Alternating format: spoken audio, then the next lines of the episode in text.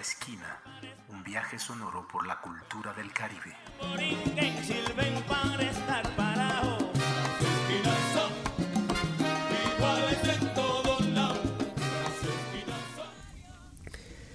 Saludamos a las personas que nos escuchan y bienvenidas a esta esquina, un lugar de observación y diálogo de las múltiples sonoridades, rostros, historias e identidades del Gran Caribe, tanteadas, eso sí, desde sus características culturales, sus dinámicas políticas y económicas, y contadas por las lenguas de sus protagonistas y sus historias.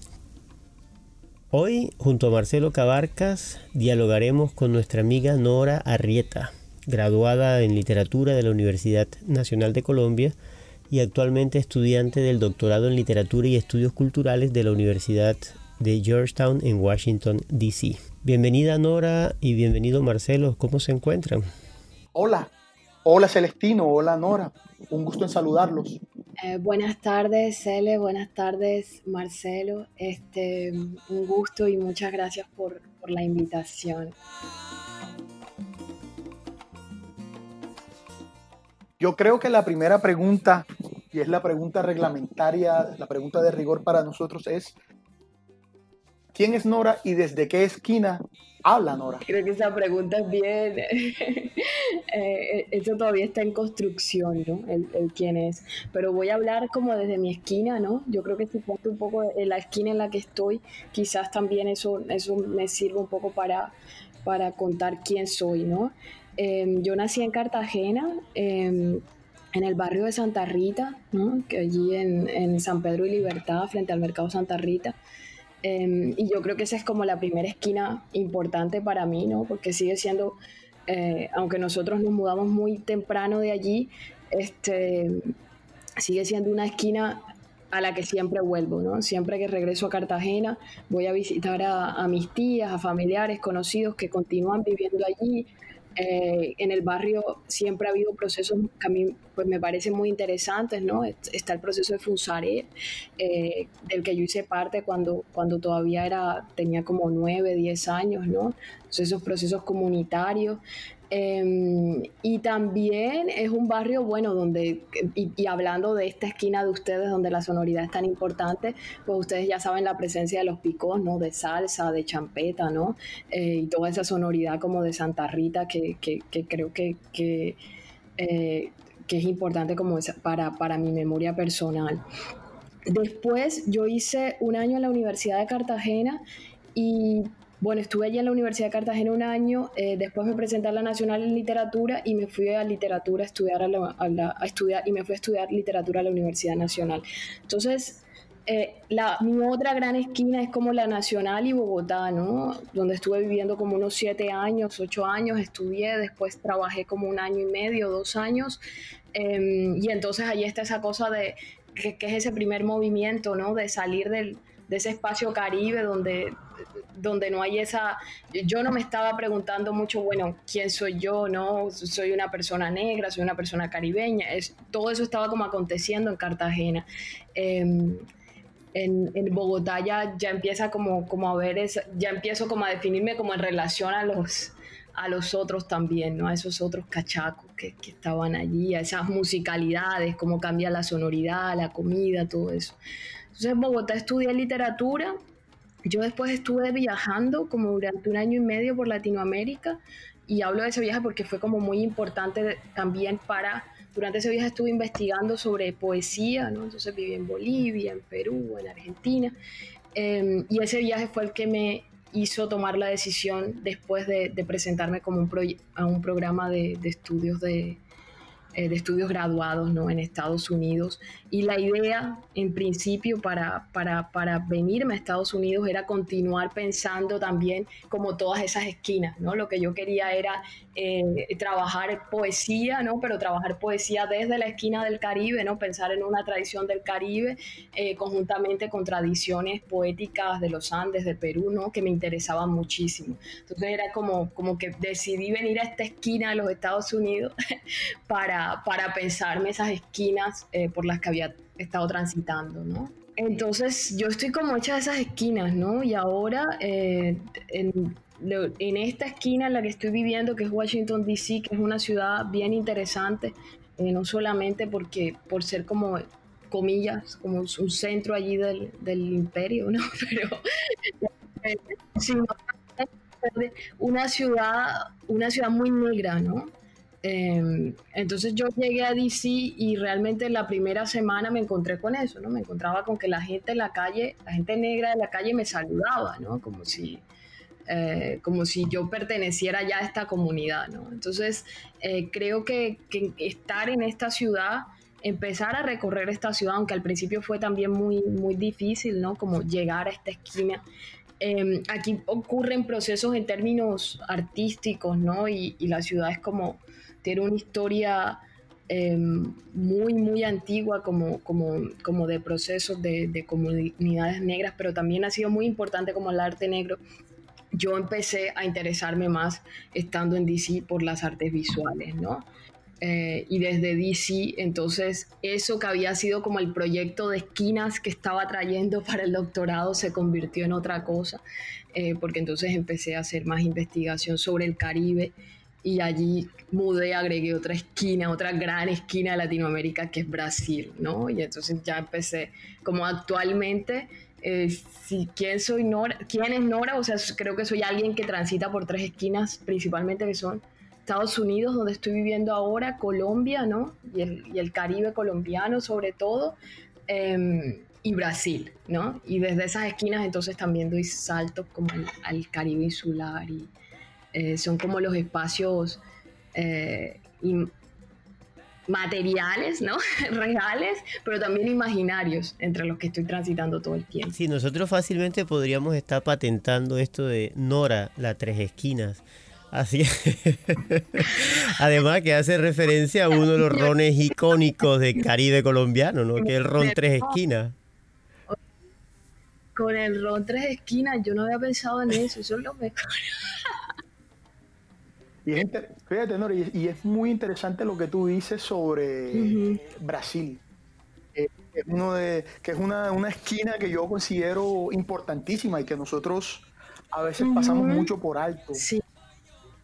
Pero por lo menos te, lo comenté, hablo yo desde mi, desde mi posición. Yo estoy en una ciudad que, que tal vez tendría una presencia eh, diaspórica mucho menos significativa en términos de, demográficos que es acá en Pensilvania, en Pittsburgh.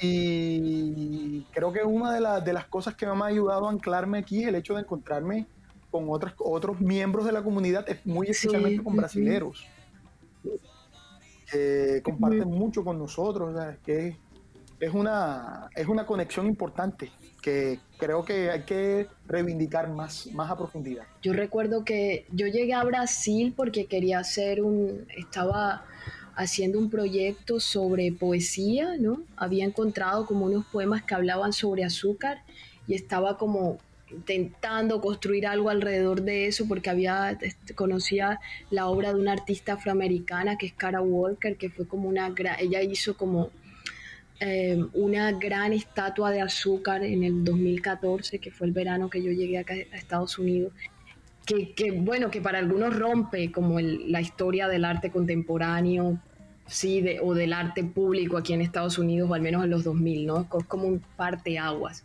Entonces yo estaba muy interesada en esa obra y descubrí como pues yo venía con, con esta eh, background, como con toda esta experiencia, este interés, este interés en, poesía latinoamericana, ¿no? Había estado tomando un curso sobre poesía latinoamericana sobre poesía brasilera. Entonces encontré como una colección de, un poeta brasilero, João Cabral, que era sobre poemas de las plantaciones de azúcar. Pensando en eso que, acabas de decir, Marcelo, como lo, lo más bonito fue que yo me bajé del avión y sentí que estaba en Cartagena bueno, con otra lengua, pero, pero también como la manera como nos relacionamos, ¿no? La esquina también, la presencia de la calle, cómo uno interactúa en la calle, ¿no? Em, esa cosa muy, que uno dice muy caribeña, pero que al final es una cosa muy diaspórica, ¿no? Muy, muy de la, de la, de la diáspora.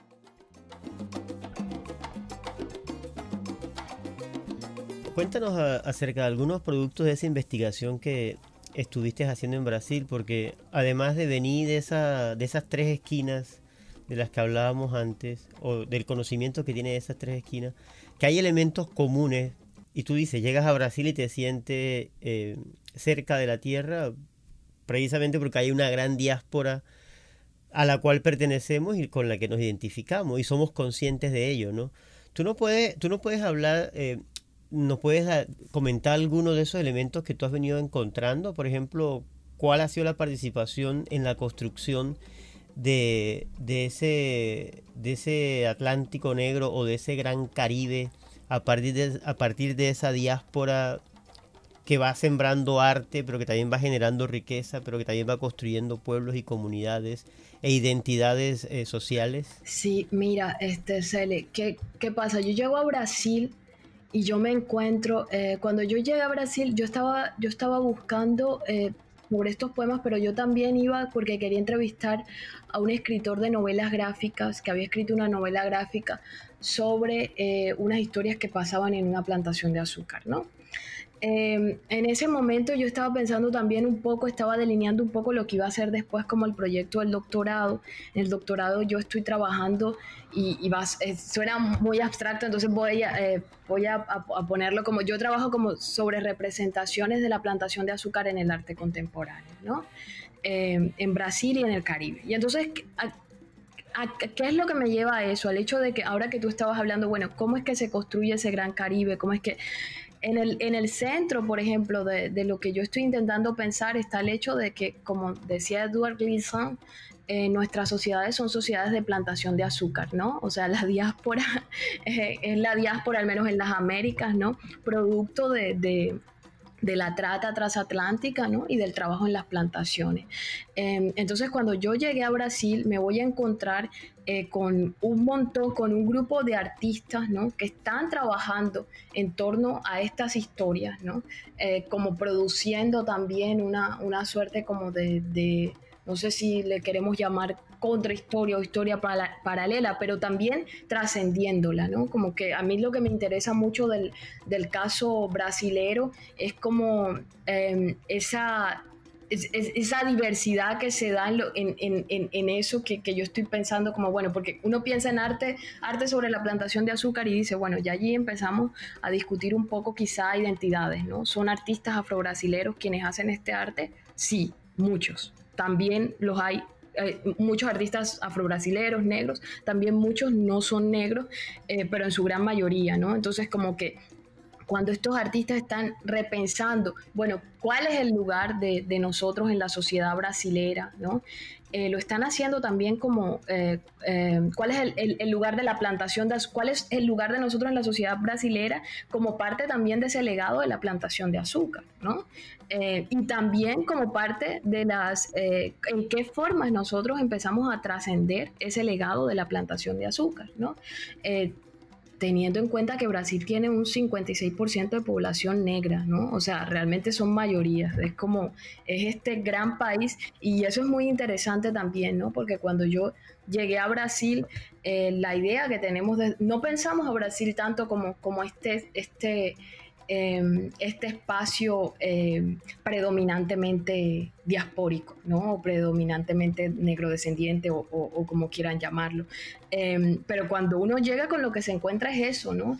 Tanto que está toda esa eh, ¿cómo se dice? Ligación, como esa relación que se establece, que establece la música popular brasilera, ¿no? Eh, con ritmos africanos, todos esos diálogos de la música popular brasilera, eh, también con la música afroamericana, o, o, el hecho, por ejemplo, de que eh, hay, varios intelectuales brasileros que, cuando se quieren referir a la música popular brasilera, eso que nosotros conocemos como MPB, ¿no? Ellos dicen música prieta brasilera, ¿no? Como música negra brasilera, porque es como esa presencia de la diáspora, ¿no?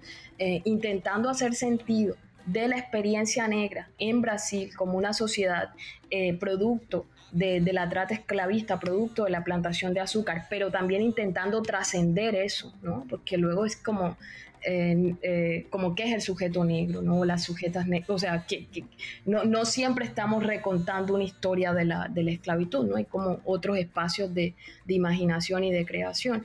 Entonces, con lo que yo me encontré en Brasil es que hay una producción visual, que es como lo que a mí más me interesa también, eh, de artes visuales, de instalación, de pintura, eh, en torno a estas problemáticas, que es como muy, muy diversa y y que también dialoga mucho con, con el Caribe. Estaba pensando, Nora, en lo siguiente, y no es solamente una labor de reivindicación desde el punto de vista de revalorar eh, la cultura negra en Brasil, sino que eh, lo que yo he podido conocer en torno al activismo político, cultural y artístico de los afrobrasileros es la importancia que tiene la revalidación o la deconstrucción de, de ese dichoso mito de Brasil como una, democracia racial. Y bueno, me doy cuenta que la evidencia demuestra que no hay un modo único de responder o de construir ese mito, sino que hay una pluralidad de modos de responder a esos discursos hegemónicos, ¿no?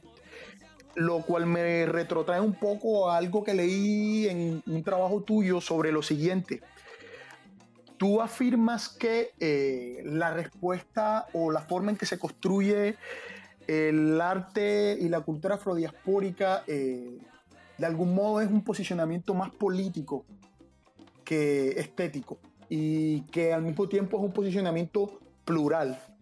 ¿Podrías ampliar un poco más eh, esa idea? Pensando en el texto en el que, al que te estás refiriendo, estoy discutiendo como qué de qué se habla cuando se habla de arte afro-brasilero, ¿no? Em, y allí yo estaba haciendo como una reseña de esta, de, este, de esta exposición que además fue considerada eh, por el New York Times la exposición más importante del, del, del, 2018, ¿no? que fue una exposición que hicieron entre el MASPI, que es el Museo de Arte Contemporáneo de Sao Paulo, y el Museo de Arte Contemporáneo como más importante del hemisferio sur, ¿no? Y el Tomi Otaki, estas dos instituciones de Sao Paulo, lo que hicieron fue como eh, traer obras eh, de la diáspora, o sea, había artistas de Jamaica, artistas de Cuba, artistas eh, de diferentes países del continente africano, ¿no? había artistas cartageneros también, ¿no? Y, y, se estaba pensando tanto en quién, artistas negros también como en la representación, ¿no? De eh, la subjetividad negra a lo largo de la historia. Eh, cuando estaba haciendo como esa reseña de historias afroatlánticas, em, yo intenté dialogar con una discusión que hay en el campo brasilero, que es sobre qué es lo que significa arte afro-brasilero, ¿no? Em, y entonces, eh, el, el, punto es que no hemos llegado a una conclusión, o sea, no sabemos qué es arte afro-brasilero, pero que a mí me parece muy bien y muy productivo pero eh, sí, con, con, otras personas que están como pensando en esto, lo que decíamos es que, bueno, cuando decimos arte afro-brasilero, al menos en este momento estamos hablando de algo, o sea, estamos usando el, el el concepto en términos políticos, no en términos estéticos, ¿no? Eh, como en algún momento hablamos de, no sé, arte de las mujeres, ¿no? O arte femenino, ¿no? una exposición sobre las mujeres, que no nos está definiendo eh, que hay una estética directamente relacionada con el ser mujer o hay una estética con lo que significa ser negro, sino Idea peligrosa además. Exactamente, porque eso es muy peligroso, ¿no? Decir arte afrobrasilero y pensar entonces que todo el arte afrobrasilero o afrocolombiano o afrocaribeño va sobre la identidad o sobre un discurso de resistencia, es limitar mucho los espacios realmente de, de, de, imaginación creativa donde los artistas eh, descendientes de la diáspora están trabajando, ¿no? Traer más de las obras de artistas negros, ¿no? Porque no porque, eh, es necesario en este momento hacer una exposición de artistas negros? Pues porque cuando tú vas a un museo, eh, la historia del arte que está representada es una historia predominantemente blanca, ¿no? Eh, o también por qué hacemos eh, exposiciones de arte de artistas indígenas, ¿no? Eh, porque no vemos a los artistas indígenas normalmente en esos museos, porque si un niño indígena va al museo, no se va a encontrar probablemente en ninguno de los cuadros que le van a mostrar, ¿no? pero eso no significa que cuando decimos arte indígena estemos hablando de esta manera específica en la que se hace arte, ¿no? entonces, a mí eso me parece importante como en la discusión, porque, porque yo sí creo que no hay límites en términos estéticos eh, para lo que significa como el arte o afrocaribeño o afro eh, o el arte que hacen los artistas afroamericanos, ¿no? Em, en ese sentido también como eh, porque otra discusión es como, realmente podríamos decir arte afro-brasilero como decimos arte brasilero, ¿no? Porque si lo vemos en perspectiva, eh, y no soy yo la única persona que, piensa esto, eh, los, como la mayor diversidad del, y, y, lo, y lo más interesante probablemente que se está produciendo como en artes visuales en Brasil en este momento, está siendo hecho por artistas negros, ¿no? Em, y hasta hace en Estados Unidos, eh, el año pasado, en diciembre, eh, publicaron este artículo donde también se referían a eso, ¿no? Se referían como a toda esta... Ellos hablaban de una explosión del arte, del arte negro en los 2000, ¿no? En la primera década del 2000 y en la segunda década del 2000. Eh, pero el punto es que no es que haya una explosión, ¿no? Es que ah, se vienen teniendo procesos de, de activismo político eh, para, para, para que este arte sea más visibilizado, ¿no? Esa es la... Y lo otro, eh, que, bueno, y me estoy extendiendo mucho, pero cuando estabas, cuando te referiste a Brasil, Marcelo, tú estabas hablando de cómo, cómo los brasileros han estado deconstruyendo esta idea del mito de la democracia racial, ¿no? Eh, que al final es como ellos llaman a lo que para nosotros en otros lugares de Latinoamérica es un poco el discurso de mestizaje, ¿no? Em, entonces, por ejemplo, cuando yo estoy pensando en la plantación de azúcar, eh, pienso en la plantación de azúcar no como ese espacio que está por allá que aconteció en el siglo XVII, siglo XVIII, siglo XIX, eh, sino realmente como un espacio en el que la nación eh, se, se, creó, ¿no? La plantación como ese espacio donde se crea la nación. Y eso me lleva a algo que, que está relacionado también con tu pregunta y es que cuando estos artistas están produciendo arte, estos artistas negros, no sea aquí en los Estados Unidos, sea en Brasil, sea en Cuba, no se están preguntando solamente eh, por una, no están haciendo solamente una disputa identitaria, y para mí eso es muy importante decirlo, ¿no? Están haciendo una disputa sobre la nación, ¿no? Realmente, a mí lo que me interesa cuando estamos, si estamos discutiendo arte de la, de la, de la diáspora, es mirar realmente cómo cómo realmente e, esa, esas discusiones son discusiones que son centrales para la idea de cómo discutimos la nación, ¿no? Para la idea de nación, ¿no? Eh, y creo que es un, poco algo de, lo que nos demuestra eh, las, esas protestas que ha habido aquí últimamente en Estados Unidos contra la muerte de George Floyd, ¿no? Nos demuestra que la, que la, la lucha antirracista, ¿no? Es una lucha también para reformar el sistema, ¿no? Es una lucha radical para transformar el sistema, ¿no? Eh, ¿Tú podrías darnos sonoridad rítmica, estética a esta discusión? Por ejemplo, ¿tú nos podrías...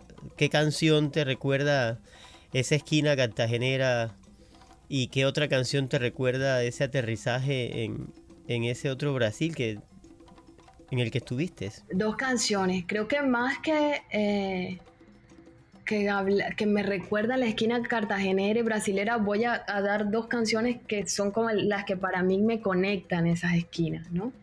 Eh, una es Bruca Manigua, ¿no? Bruca Manigua, este, y de hecho creo que en algún momento podemos hablar de eso, porque creo que en esa canción eh, esa canción está muy conectada como con unas de esas propuestas estéticas radicales que yo pienso que, surgen de la diáspora, ¿no? Que surgen a partir de la idea del cimarronaje, de la ambigüedad, ¿no? Em, y mm, otra canción, eh, bueno, hay una canción de George, George Benjor eh, que es Zumbi, por Zumbi de los Palmares, ¿no? que este, este líder del, del, quilombo de los Palmares, en lo que ahora es el departamento de, de Alagoas, Em, esas serían dos canciones. Estás escuchando desde la esquina.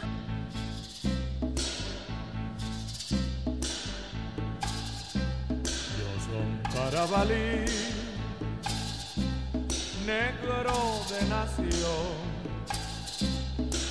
Sin la libertad no puedo vivir. Un delegado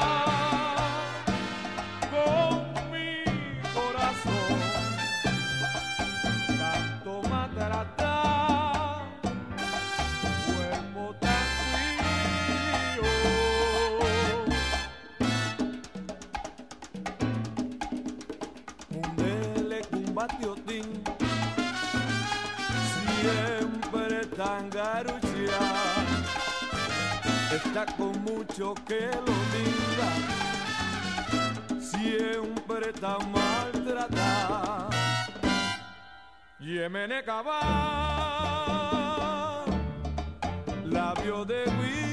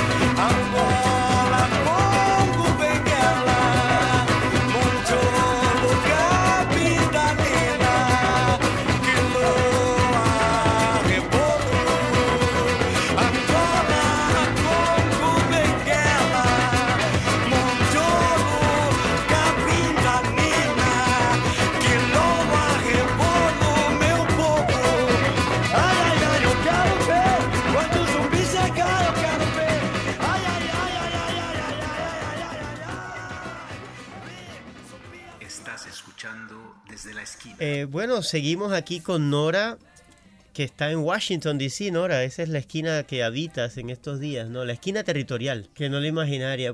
Normalmente solemos hacer, siempre estamos en diferentes esquinas. El otro día estábamos en Puerto Rico, estuvimos en los Montes de María. Pero, Marce, nunca habíamos coincidido de que estuviéramos los tres en Estados Unidos, ¿no? No, no, no. Estamos en una esquina septentrional de Norteamérica. Estamos colonizando, dando la alegría a este corazón. a este corazón sangrante. Comenzamos en Brasil, subimos hasta Cuba y ahora ponemos el pie en Estados Unidos.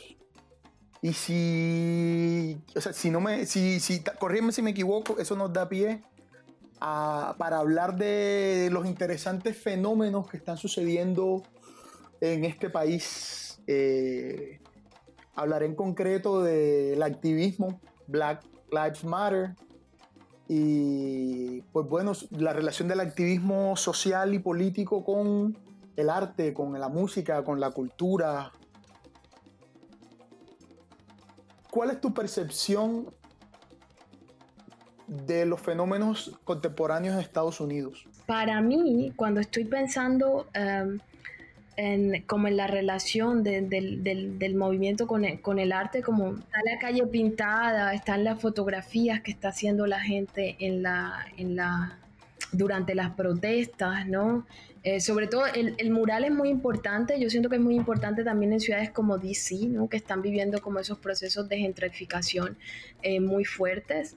Em, pero también yo estoy, eh, está la producción, la producción musical, ¿no? Que cuando uno va a las protestas eh, ve cómo, cómo se van improvisando también canciones, cómo se, eh, se crean coros sobre las musicalidades, por ejemplo, de un blues del Mississippi, ¿no? Cómo la gente está, eh, el baile, ¿no? El twerk, ¿no? Que ha sido como una manera también de, de la protesta, como todas estas expresiones de la, eh, del cuerpo también de la diáspora, ¿no? Tomándose la calle. Una de las cosas que estaba diciendo ah, hace poco, como en un artículo que me pidieron, era de la relación porque vimos toda la manifestación de las instituciones culturales, ¿no? En las redes sociales, en apoyo al movimiento de Black Lives Matter, ¿no? Entonces colocaron el cuadrado negro o escribían cartas de apoyo, ¿no?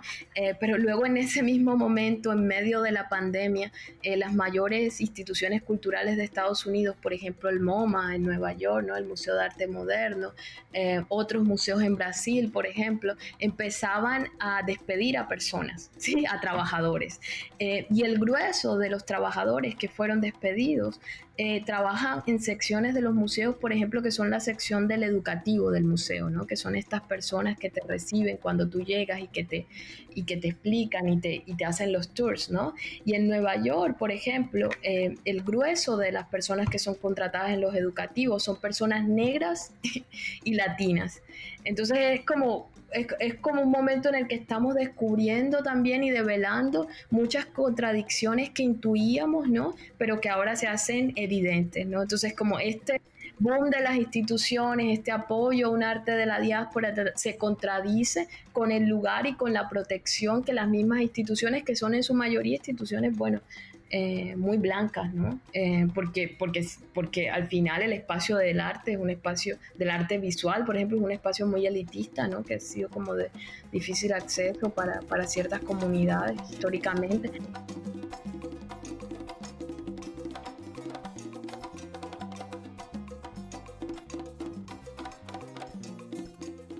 Mira, y como, como, como Nora no es la única que pone, que, que, que, que pide discos aquí, yo quiero ponerle un rostro musical a esa afirmación o a esas afirmaciones que tú estás haciendo.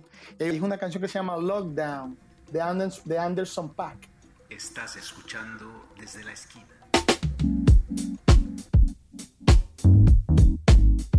You should have been downtown. The people are rising. We thought it was a lockdown.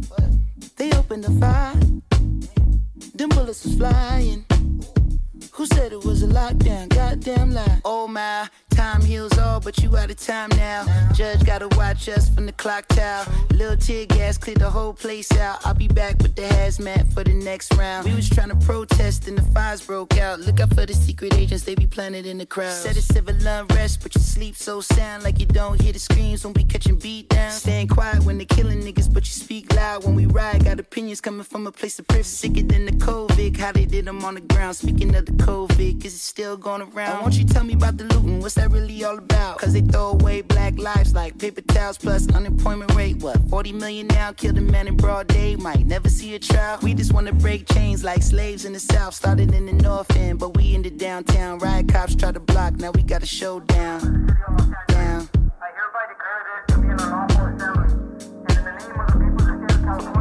You should have been downtown. The people are rising. We thought it was a lockdown. They opened the fire. Them bullets was flying. Who said it was a lockdown? Goddamn lies. Downtown, where I got popped with the rubber bullet tray pound. Got it in my name now. I'm uh, a shooter. Never understand why they do it. Someone cut the channel off the news before I lose it. I ain't even tripping if you with it, then we lootin'. Help me put this Louis in the back of Suzuki. So smoothly. They gon' say it's not about race, but we moving. Oh, pow, cut the tray pound, had to put in my name. Wish a nigga play now. Uh, any given day, I'll be headed to the pulpit. Say a little prayer, matter of fact, I need two of 'em. Ooh, won't he do it? Won't he do it? Ooh, this ain't 92, so we in the new rules. Niggas got hips, so we don't lose the projects. About to hit Rodale with my little cousin Marcus. Someone threw a whole brick in the Neiman Marcus. Help me put the whole mannequin in the charger. You should have been downtown. The people are rising. We thought it was a lockdown. They opened the fire. Them bullets was flying. Who said it was a lockdown? Goddamn lie. Ooh, we lockdown, we gotta stop. Cause they tell us to in downtown.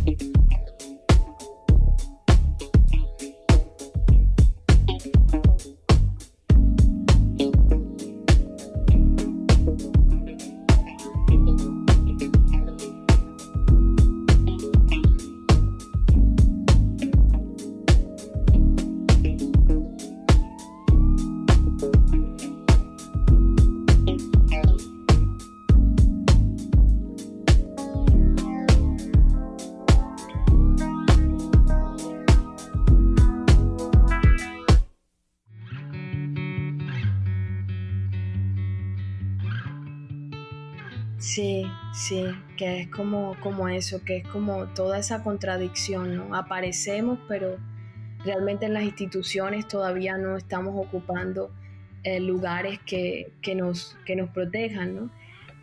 Sí, ni en los presupuestos, Nora. Si te pones a mirar, tú te pones a mirar, por ejemplo, Washington, D.C., que acaba de aprobar el nuevo presupuesto y dentro del presupuesto de, de la, de la- del gobierno local no hay fondos realmente destinados para apoyar a las comunidades afro. Recordemos que Washington, D.C. es una ciudad negra, una ciudad chocolate, como le llaman aquí. Sí, Y hay uno, hay un senador que está pidiendo 3 millones de dólares para crear un instituto acerca del go-go, que es la música local, que es una música que nace de, de- de la música afrocaribeña que llega a Estados Unidos, a Washington, y la música de los negros afroamericanos que se encuentran esos dos pueblos hermanos y crean el go-go.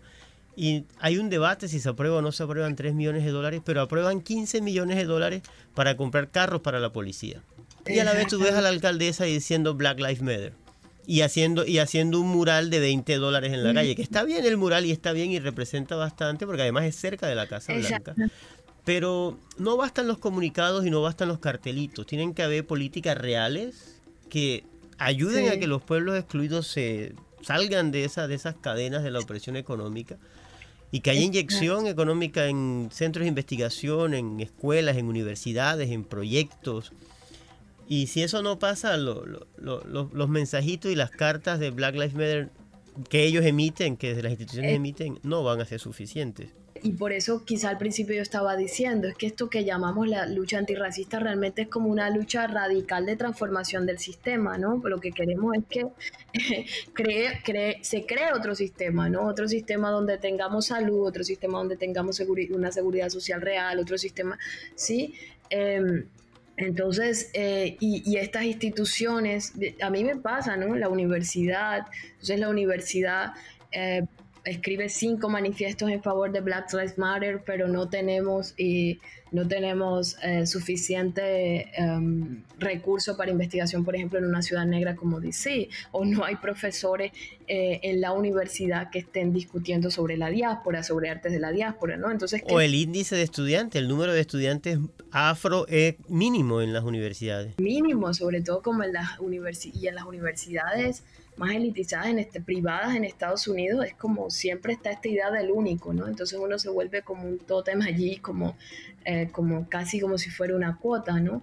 Eh, entonces, eh, cuando, cuando estamos como así proponiendo la discusión y realmente es como, mire, es que esta discusión no, como decía Marcelo, no es una discusión para solo para las personas negras, ¿no? Y creo que la- las protestas... eh, las protestas que hemos tenido en los últimos dos meses, tres meses, lo que están demostrando también es eso, ¿no? Que lo que se quiere, eh, por ejemplo, aquí en DC, cuando se está pidiendo que se le quiten fondos a la policía, se está pidiendo que se reinviertan esos fondos en educación, ¿no? En salud para las comunidades empobrecidas de la, de la ciudad, que no son solamente comunidades negras, ¿no? Antes de que, antes de que se nos olvide, ibas por una tercera canción. Este es el momento. Ok, entonces hay varias canciones. Creo que Plantación Adentro de Rubén Blades, ¿no? Estás escuchando desde la esquina. Es el año 1745. En la América Latina, el indio trabaja en las plantaciones bajo el palo implacable del mayoral. Sombras son la gente.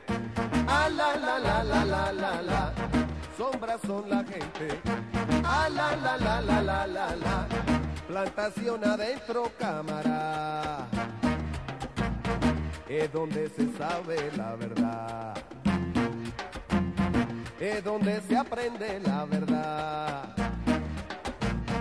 Dentro del follaje y de la espesura donde todo viaje lleva la amargura, es donde se sabe cámara, es donde se aprende la verdad. Camilo Manrique falleció por golpe que daba el mayoral y fue sepultado sin llorar una cruz de palo y nada más.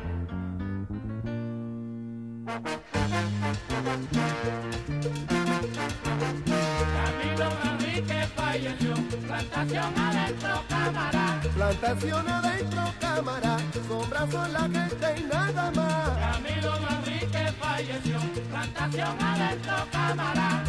Se murió el indio Camilo por palos que daba el mayoral. Camilo Manrique falleció, plantación adentro cámara. Y el médico de turno dijo así, muerte por causa natural. Camilo Manrique falleció, plantación adentro cámara. Claro, si después de una tun de palo que te mueras es normal. Camilo Manrique falleció, plantación adentro cámara. Acostarse tarde y de pie temprano, rumbo pa'l cañaveral. Camilo Manrique falleció, plantación adentro cámara. Tierra, selva, sol y viento, indio y palo y mayoral. Camilo Manrique falleció, plantación adentro cámara.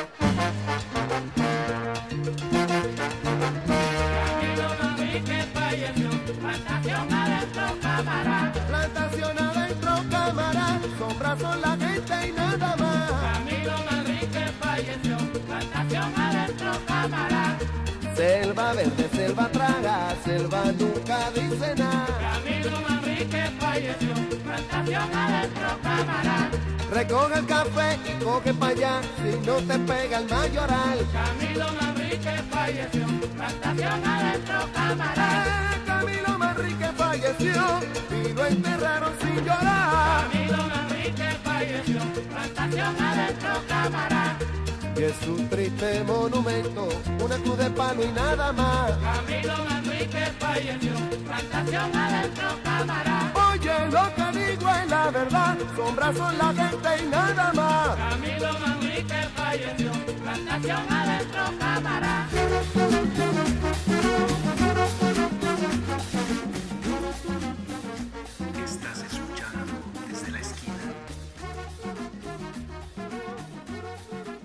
Lo que sucede es que la plantación ¿no? va a reproducir un tipo de sociedad, no solamente en términos económicos, sino también casi una sociedad en términos culturales, ¿no? En la manera como... Y entonces vamos a encontrar eh, los carnavales, por ejemplo, muchas de las festividades que tenemos en el Caribe, ¿no? Eh, que surgieron en torno a los días libres que se tenían en la plantación, eh, que van a ser semejantes a festividades que, que, se- que se tienen en Brasil, ¿no? O, o manifestaciones como la capoeira, ¿no? En Brasil, eh, eh, que eran como esas maneras de salir de la plantación, de huir de la plantación. Eh, queriéndolo, no, no se convirtió como en, en- en esa corriente subterránea también que creó como estas sociedades tan similares que hacen que uno llegue a, a, a Salvador de Bahía y sienta que está en Cartagena, ¿no? Para lo bueno y para lo malo. ¿no? Yo estoy pensando en esta expresión de, de Brathwaite, que es la unidad es submarina. Exactamente, la unidad submarina. sí.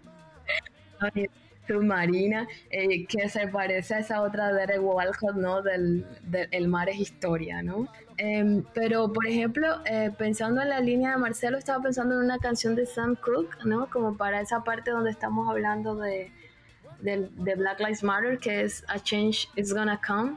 Pero también estaba pensando en esto con la presencia de James Brown, que va a ser muy importante para todo el movimiento negro eh, en los 70 y en los 80 en Río de Janeiro, en Sao Paulo, ¿no? donde se hacían fiestas, eh, se hacían fiestas cerradas como nuestros picos, ¿no? Porque eso es también algo que podríamos hablar, cómo, eh, cómo ese espacio del sound system, ¿no? Es también un espacio de resistencia que en Brasil también, también lo tenemos, que ahora se replica, por ejemplo, con las fiestas del funky carioca, ¿no? Que como las champetas han sido estigmatizadas, ¿no? Porque son fiestas mayoritarias, son fiestas en la favela, eh, con población negra, ¿no?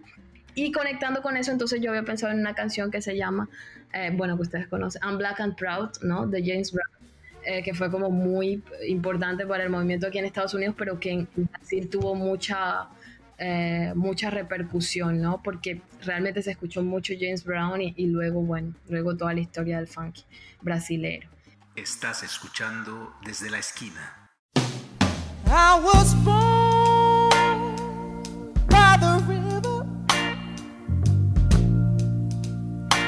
in a little tent. Mm.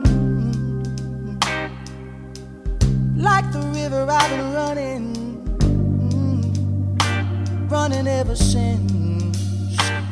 It's been a long, long time coming but I know change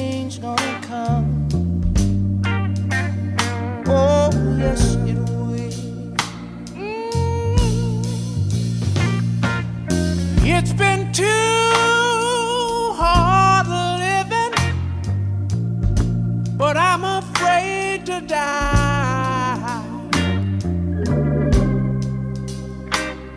I don't know what's up there beyond the sky. It's been a long,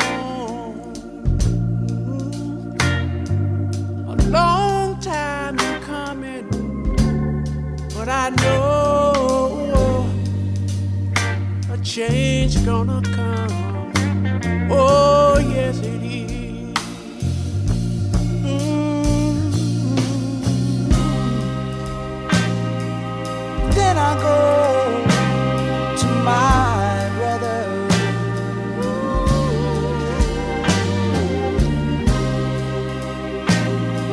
say, brother, help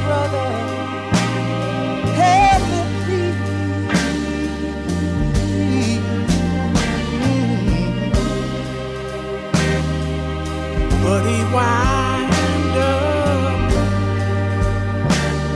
knocking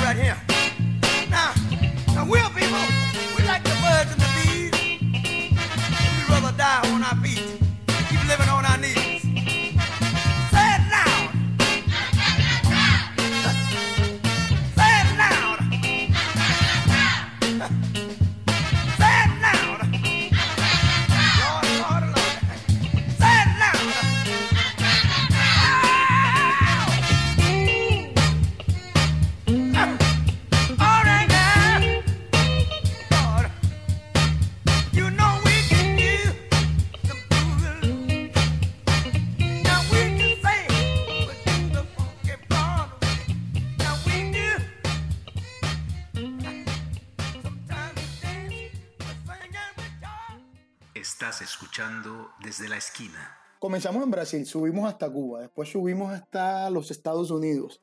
Pero yo pienso que hay que bajar un poquitico, pasé como ese triángulo y aterrizar de nuevo en Colombia. Entonces yo no sé hasta qué punto Nora quisiera hablar un poco del- de lo que ella ve interesante en eh, el arte contemporáneo en Colombia producido por, no sé, por gente del Caribe colombiano, por gente en el Pacífico.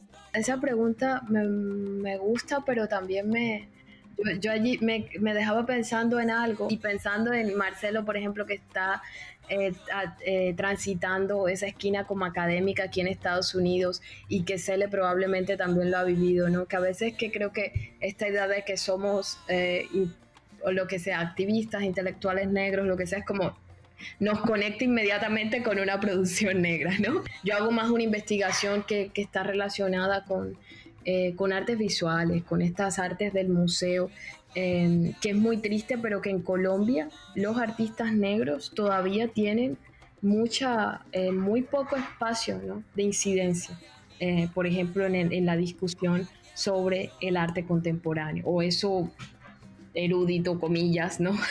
Académico, ¿no? A lo que llamamos arte, con muchas comillas, a lo que llamamos, que llamamos arte contemporáneo, ¿no? He estado interesada en buscar artistas eh, cartageneros, por ejemplo, y artistas del Pacífico, ¿no? Que están produciendo. Y allí me he encontrado, por ejemplo, con procesos como el de, eh, de productores audiovisuales afrodescendientes, raizales, palenqueros. Entonces he estado como cerca de, de esto porque es muy interesante cómo ellos se están conectando, por ejemplo, con el cine afro-brasilero, que, sí es que ya es como todo un movimiento, ¿no? Eh, y, y hay allí como que se están entablando varios diálogos. En Cartagena, recientemente he estado, he estado, por ejemplo, mirando la obra de Dairo Carrasquilla, que es un artista de Nelson Mandela, ¿no? Estudió artes visuales en la Universidad Nacional eh, y está trabajando mucho en el barrio. ¿no? En- él, es de Nelson Mandela, se quedó en Nelson Mandela y trabaja a partir de Nelson Mandela. Eh, y por ejemplo también he estado revisando las, la obra de Raúl Ballesteros que hace estos parapetos, ¿no? que me parece muy interesante repensándose eh, como la arquitectura de Cartagena, eh, pero teniendo en cuenta como esos materiales de los que están hechos las casas en los, en los barrios, em, en los barrios de la periferia cartagenera pero eh, también estoy como muy pendiente de lo que están, de procesos que están haciendo como más colectivos, ¿no? Entonces, el, el proyecto de Teófilo Mercado, ¿no? Con Danfro, por ejemplo, con esta am, danza afrocontemporánea, me parece muy interesante, ¿no? Y luego, si saltara como al Pacífico, es muy interesante, allí está hablando como de esa producción audiovisual, allí estaría Leonardo Rúa, ¿no? Karen Inostroza, la, la actriz eh, de Timbiquí, también acaba de, publicar un, bueno, hace como un año publicó un corto, Black o Latina. Ahora estoy leyendo Las Semillas del Muntu, que es una colección de poesía de Ashanti Dina Orozco, que es una poeta que se reconoce como una poeta afrocolombiana, ella es de Barranquilla. Y fuera de eso, lo que hemos estado mirando siempre, ¿no? Eh, Zapata Olivella, ¿no? Que siempre lo... eh, es interesante, por ejemplo, que yo no lo estudié en la Universidad Nacional, no lo leímos nunca, así que me pregunto si ahora ya por fin lo están leyendo. Pero luego también hay autores de hace años que, que escribieron hace décadas, no sé, Rogerio Velázquez, ¿no? que es un autor del Pacífico con el que tenemos deuda todavía, uh, o Carlos Arturo Truque, que es un cuentista, ¿no? También del Pacífico, con el que tenemos deuda todavía, ¿no? Y, que tiene unos cuentos preciosos. Um, entonces esas son como las cosas que estoy leyendo, mirando, ¿no? Y qué se está diciendo desde allí, y mirarlo también más como Um, como alguien que es de esa esquina, ¿no? O que dialoga con esas esquinas, ¿no? Si estamos pensando en ese, en esas esquinas, ¿no? Que nosotros transitamos ahora, nosotros, Marcelo, Cele, yo, ¿no? Eh, hubo personas negras antes de nosotros también transitándolas, ¿no? Eh, y, sería bonito como, como, como ahora que estamos haciendo como el recorrido de las esquinas, también como recordar siempre esos que las recorrieron primero, ¿no? Que de alguna manera están allí también como, eh, no sé, como permitiéndonos intuir cosas, ¿no? Mostrando caminos. Bueno, Nora, ha sido una excelente conversación.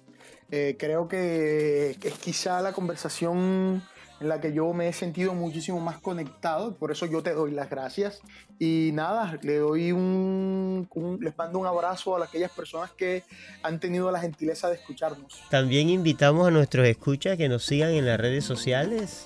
Eh, igual el podcast lo pueden escuchar en diversas plataformas, en Spotify, en eh, Google Podcast, en, en este de Apple Podcast, por todos los, por todas las plataformas, ¿no? Y también la página web que la tenemos. Escríbanos, llámenos, síganos, vengan a la esquina y sigamos construyendo estos diálogos necesarios en estos momentos de, de gran efervescencia social y política.